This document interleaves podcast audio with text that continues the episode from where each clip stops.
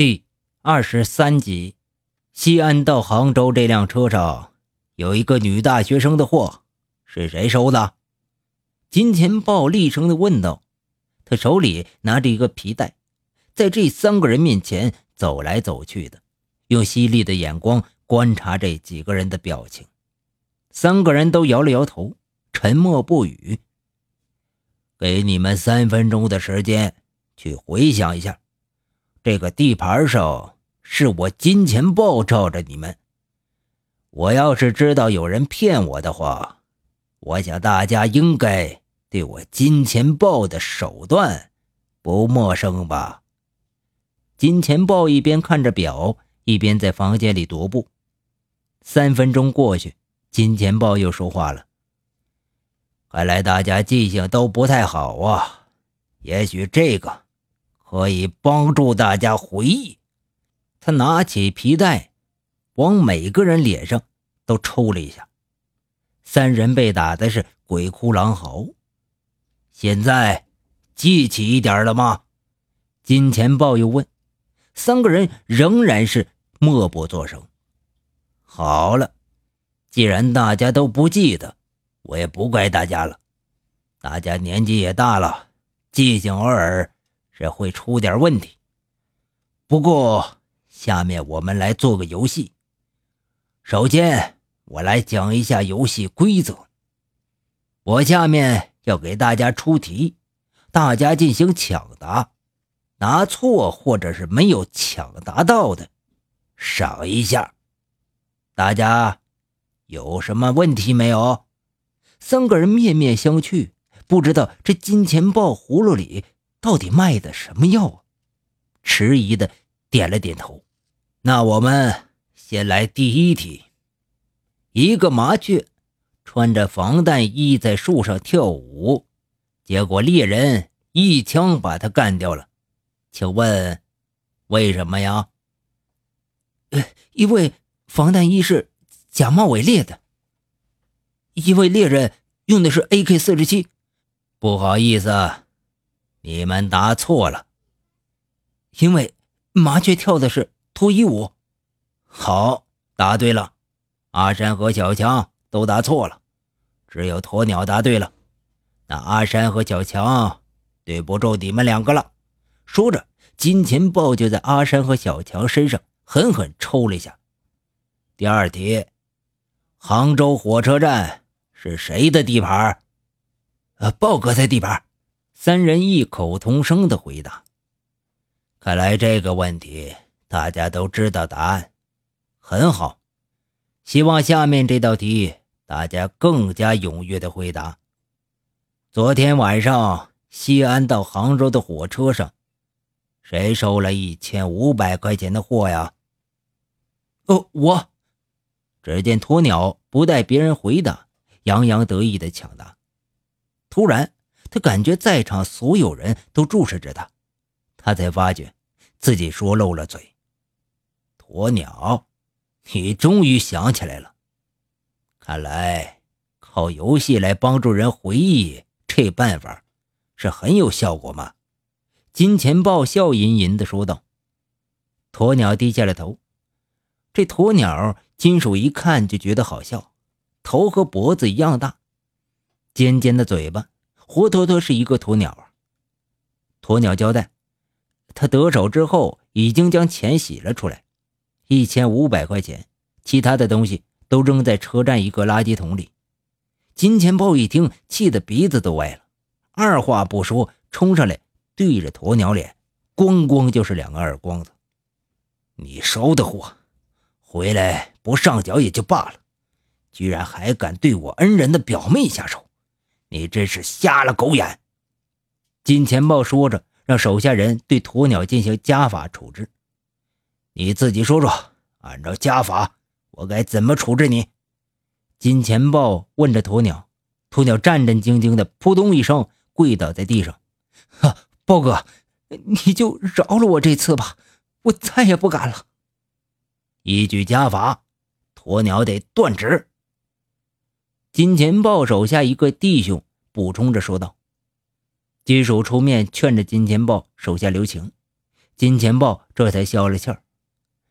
你的账我先给你记上，回头老子慢慢跟你算。现在没工夫理你。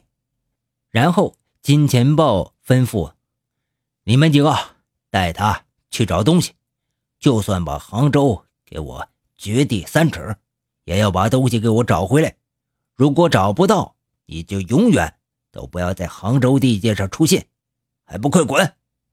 鸵鸟千恩万谢，跌跌撞撞的出了茶社，这才算是松了口气。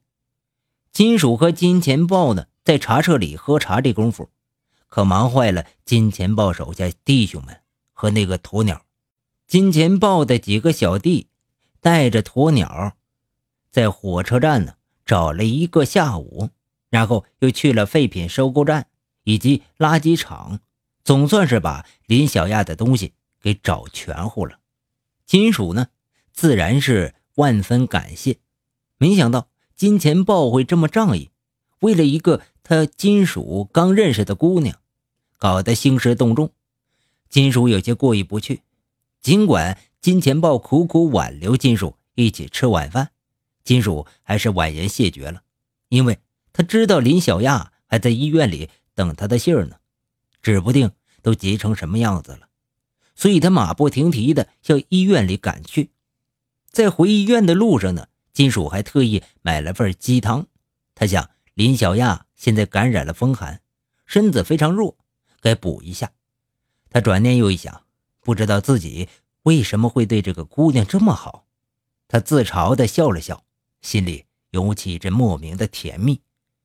到了医院呢，他像变戏法一样，将林小亚的东西全数的。放在他的面前，林小亚感动的哭了。现在你不用死了吧？金属涨红了脸，气喘吁吁的，却仍不失幽默的取笑着说道。林小亚破涕为笑，摇了摇头。几分钟前，他还在怀疑这天底下哪会有这么好的人，现在他全信了。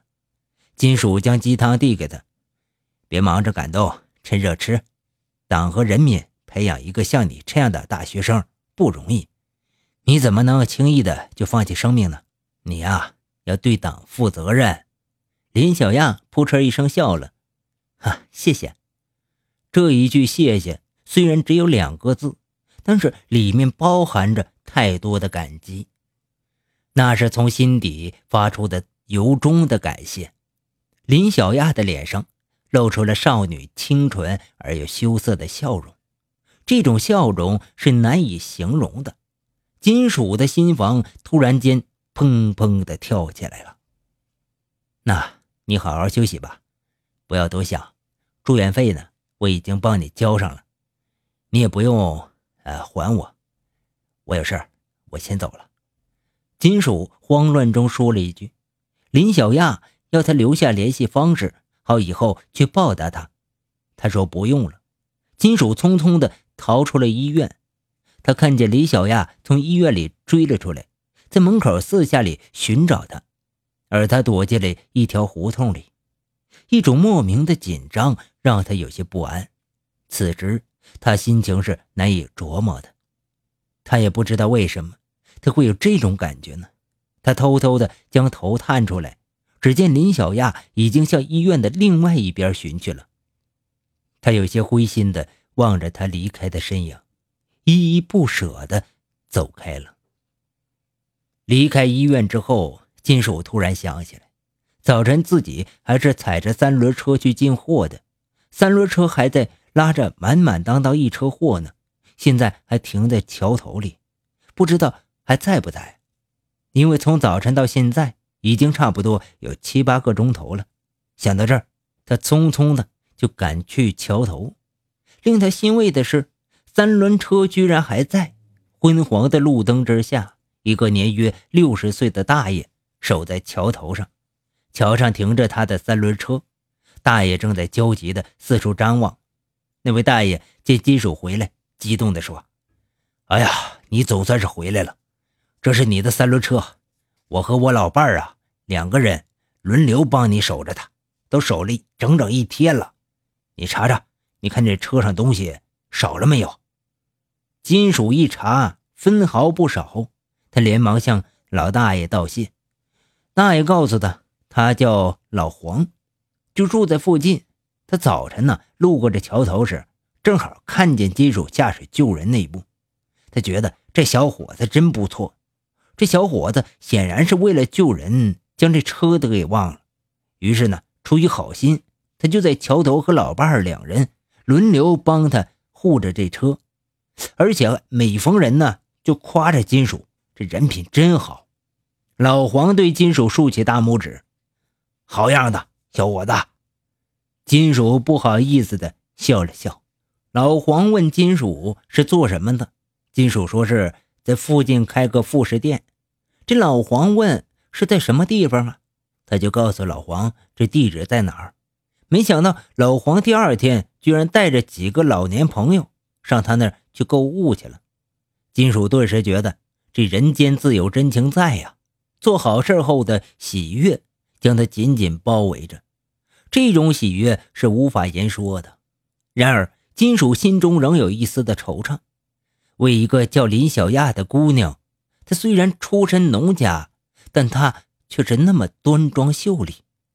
她那小巧的嘴唇，虽然是非常含蓄，但……又极富挑逗，在医院里那不舍的眼神，更让他回味无穷。欲罢不能啊！救人后的那一晚上，已经三十岁的老光棍金属，在床上是辗转难眠，平生第一次失眠了。恍恍惚惚中啊，金属在喜盈门副食店里度过一个难熬的一个星期。这个星期呢，他有些魂不守舍，他时刻想着那个叫林小亚的扎着麻花辫的女大学生。他在喜盈门副食店里也经常算错账。这个星期的最后一个中午，金属一边在店里忙活着生意，一边漫无目的的向店外顾盼。他希望他这种漫不经心能够捕捉到他希望的熟悉或者喜悦，哪怕。只有那么一点点。一个熟悉的身影出现在，让金属是等待有了答案了。在喜盈门副食店的门口，那个扎着麻花辫的姑娘来了。她真的是来了。她不是金属前几天在桥头救下的林小亚，还能是谁呀？心头一千次、一万次呼唤，想见她。然而，真正当面对面时，金属却不知道为什么低下了头，盯着柜台下面。林小亚迈进店里，找到了金属，他激动的拉着金属的手说：“大哥，你可让我好吵啊！”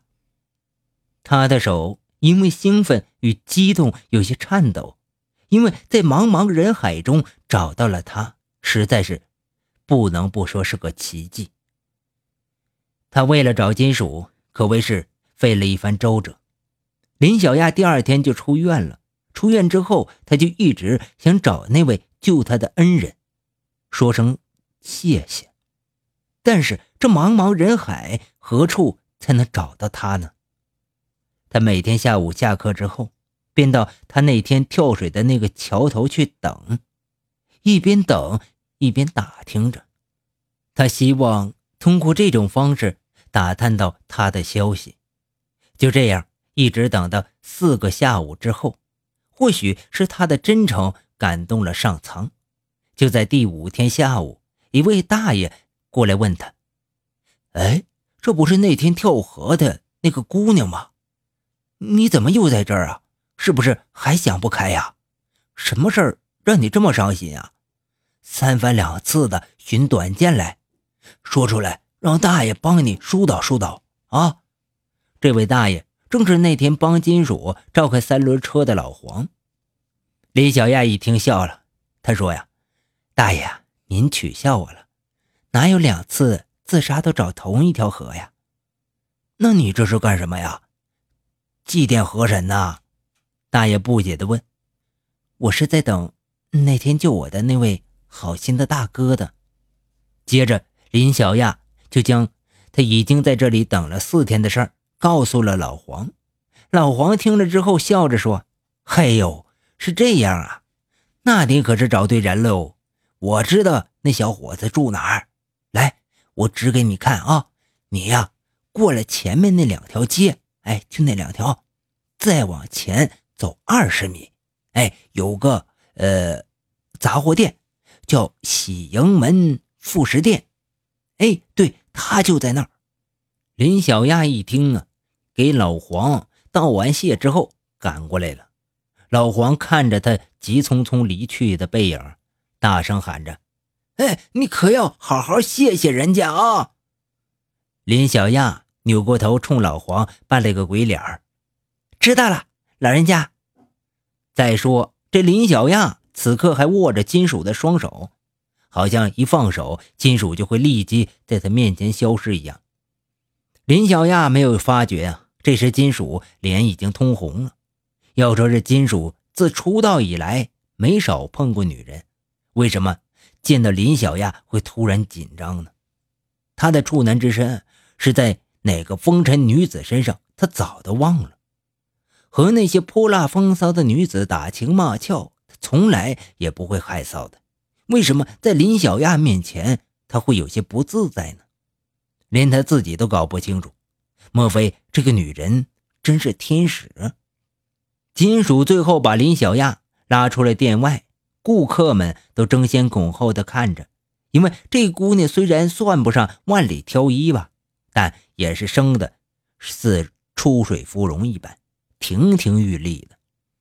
只是两只黑而粗的麻花辫子，一双水汪汪的大眼睛，尤其是那嘴，男人见了都爱瞅上脸。店里顾客开玩笑的说：“哟，这老板长得寒碜，嘿，没想到这老板娘出众啊！”说的金属和林小亚都不好意思，臊红了脸。在接下来的日子里呢，林小亚每天放学后就到喜盈门副食店里来帮忙，帮着金属张罗生意。别看这林小亚是个学生，他可是挺会照看生意的，头脑机灵，而且嘴巴又甜。店里顾客是络绎不绝呀，住在这附近的单身汉呢，天天来光顾，为的就是多看两眼这美丽的老板娘。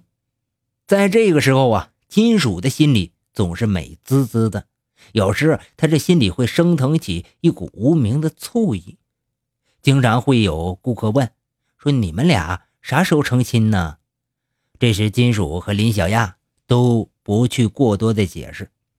有时候呢，林小亚会带着金属去他的学校，去感受一下校园里特有的气息。在校园的湖边林小亚会读一些非常清晰的小诗给金属来听。